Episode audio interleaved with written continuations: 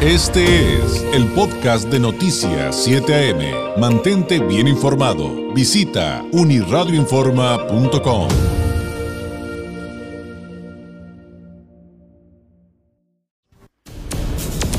Este es el comentario nacional del periodista Carlos Álvarez.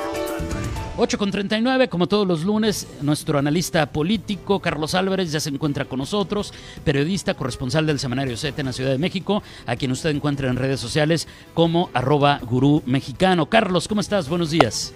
Buenos días, David. ¿Bien y tú?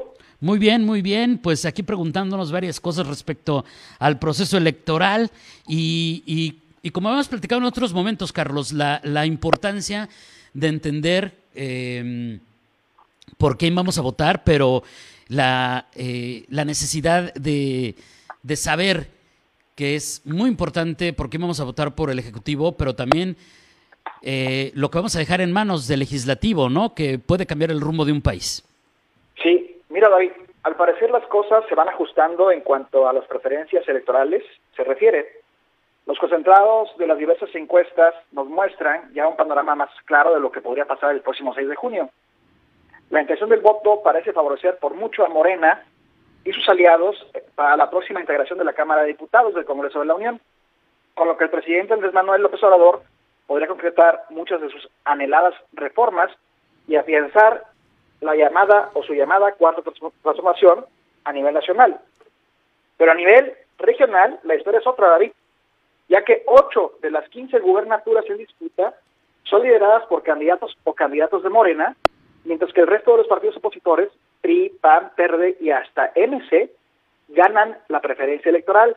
Pero ojo aquí, todo ello con riesgo de que Morena pueda perder hasta cuatro de las ocho que en las que va ganando, porque van avanzando los candidatos de, las, de los partidos opositores y los de Morena van retrocediendo según muestran las encuestas.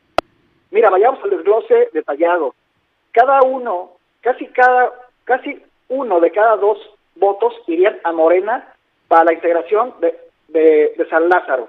Según la media proporcional de diferentes sondeos realizada por el diario español El País con datos de oráculos.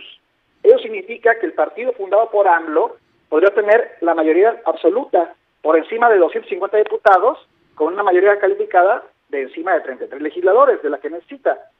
A mucha distancia le siguen el PAN y el PRI, con alrededor del 17% cada uno, y a más distancia se encuentran el PT, así como el PRD, las rémoras verdes del Partido Verde, aliados de Moreno en el Congreso y Movimiento Ciudadano, que suman eh, entre 2 y 5 porcentuales eh, cada uno, ¿no? Sin embargo, todos estos mini partidos lograrían la representación gracias a su diferencial en el territorio, le dice así el país. Los cuatro escenarios eh, que arrojan los sondeos garantizan a Morena, que hoy ya tiene mayoría absoluta, el control de la Cámara Baja con él, con o sin el apoyo de otras formaciones, ¿no? Juntos, Morena y este Partido Verde y PT sumarían 54% de las preferencias electorales, David, mientras que el PRI, PAN, PRD, que se juntaron para hacer la alianza llamada Va por México, sumados a la hipotética coalición con MC en la Cámara Baja, solo llegan a los 41 puntos porcentuales. Es muchísima la diferencia en, en, lo que se refiere a la interacción del Congreso, David. Por otro lado, en cuanto a lo que respecta a las gubernaturas, pese a la controversia, por ejemplo, en, Guerrero, eh, pues Félix sigue arriba y, y, no es candidato.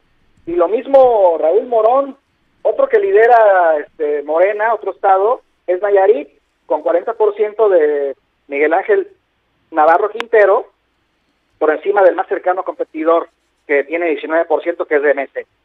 En lo que respecta a, Colima, Indira Vizcaíno lidera 30, con 31% y su más cercano competidor pues solo registra el 23%. Zacatecas, David Monreal, aquí hay un peligro para Morena, porque ante los últimos videos que se le vio tocando el glúteo a dos candidatas ya, eh, pues tiene 44% en este momento, pero el más cercano competidor, que es Clara Naya, contabiliza el 38% y aquí se va cerrando la, preferencia. Y eh, otros estados, ya para, para apurarme, sería Alfonso Durazo, que está pues prácticamente empatado con, con Ernesto Gándara en Sonora, con 42.3 el primero y 42.1 el segundo. Y en Sinaloa, Rubén Rocha Mora, con 43%, pues casi ya está alcanzado por Mario Gastelum, que es el candidato de la coalición PRI-PAN-PRD, que obtiene el 38.7%. Y en Baja California, como bien saben, pues Marina del Pilar contabiliza entre 40 y 39%, seguida por Jorge Ron, que tiene el 34 de la preferencia. También aquí está cerradón el asunto, ¿eh? No está tan fácil para Marina. Y bueno, en el resto de los estados, pues hay estados como Querétaro, que Curi va súper fuerte, este, en Chihuahua la candidata del PAN, que a pesar de que está eh, denunciada por supuestas eh, irregularidades en su patrimonio, en, en Nuevo León, MC, pues lidera con Samuel García, aunque está un poco cerrado con eh, Adrián de la Garza, y la que ya está de plano, pues fuera de la contienda es la de los Flores, y así te podría ir diciendo estado por estado, pero básicamente es lo que te podría comentar, Oye, ¿y a qué lo atribuirías? Porque a reserva de que evidentemente hay panoramas distintos en tanto a la entidad a la que nos pudiéramos referir, me llama mucho la atención que a pesar de todos los problemas, este, lo que sucede en Guerrero no los platiques de esa manera. Aquí pues sí lleva una ventaja Marina del Pilar, pero eh, le está pesando mucho la figura de, Jaime Bonilla, ¿no? Entonces, ¿pero a qué le atribuyes? Porque finalmente la conclusión es que Morena eh, pues va a volver a ganar la mayoría de todos los poderes de todas las elecciones que están en este momento en juego. Sí. Yo atribuyo a que eh, la diferenciación en cada entidad, y por ejemplo, hablando de, al respecto de las gubernaturas, en cada entidad se está aplicando ya la mercadotecnia política y la asesoría política se nota a la mano de los asesores, de los consultores.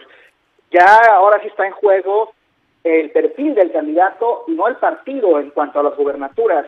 Ya vimos que la Luz Suárez, por ejemplo, en Nuevo León, era la, puntera y se derrumbó con el video de, que está con el líder de la secta Nexium, con Kate Rainier. Exacto. Y bueno, pues ahí se fue y así así se van dando golpes electorales conforme se vaya acercando más la fecha del 6 de junio. También, por ejemplo, el caso de, de, Monreal, que trae todo el apoyo del Senado, el apoyo del presidente, pues con estas este, eh, nalgaditas que le dio a las, a las señoras candidatas, pues también se está derrumbando en las encuestas. Eh, bueno, Durazo, por hacer una pésima gestión como secretario de Seguridad Pública este, federal, pues también está llegando Gándara, que es un personaje muy popular en, en Sonora, y Así vemos el caso de Félix y de Raúl Morón. Bueno, Félix es un, es un fenómeno eh, político y siempre lo ha sido durante toda su carrera. Entonces ahí vemos algo, un fenómeno extraño que solamente en Guerrero se da, pero a, nivel, ya a nivel de San Lázaro, o sea, la integración de la próxima Cámara de, Diputados del Congreso de la Unión, pues vemos que el proyecto del presidente a nivel nacional sí gusta a los electores. Y esto va, va le están dando la oportunidad o el o la, o la, para que le dé seguimiento, ¿no?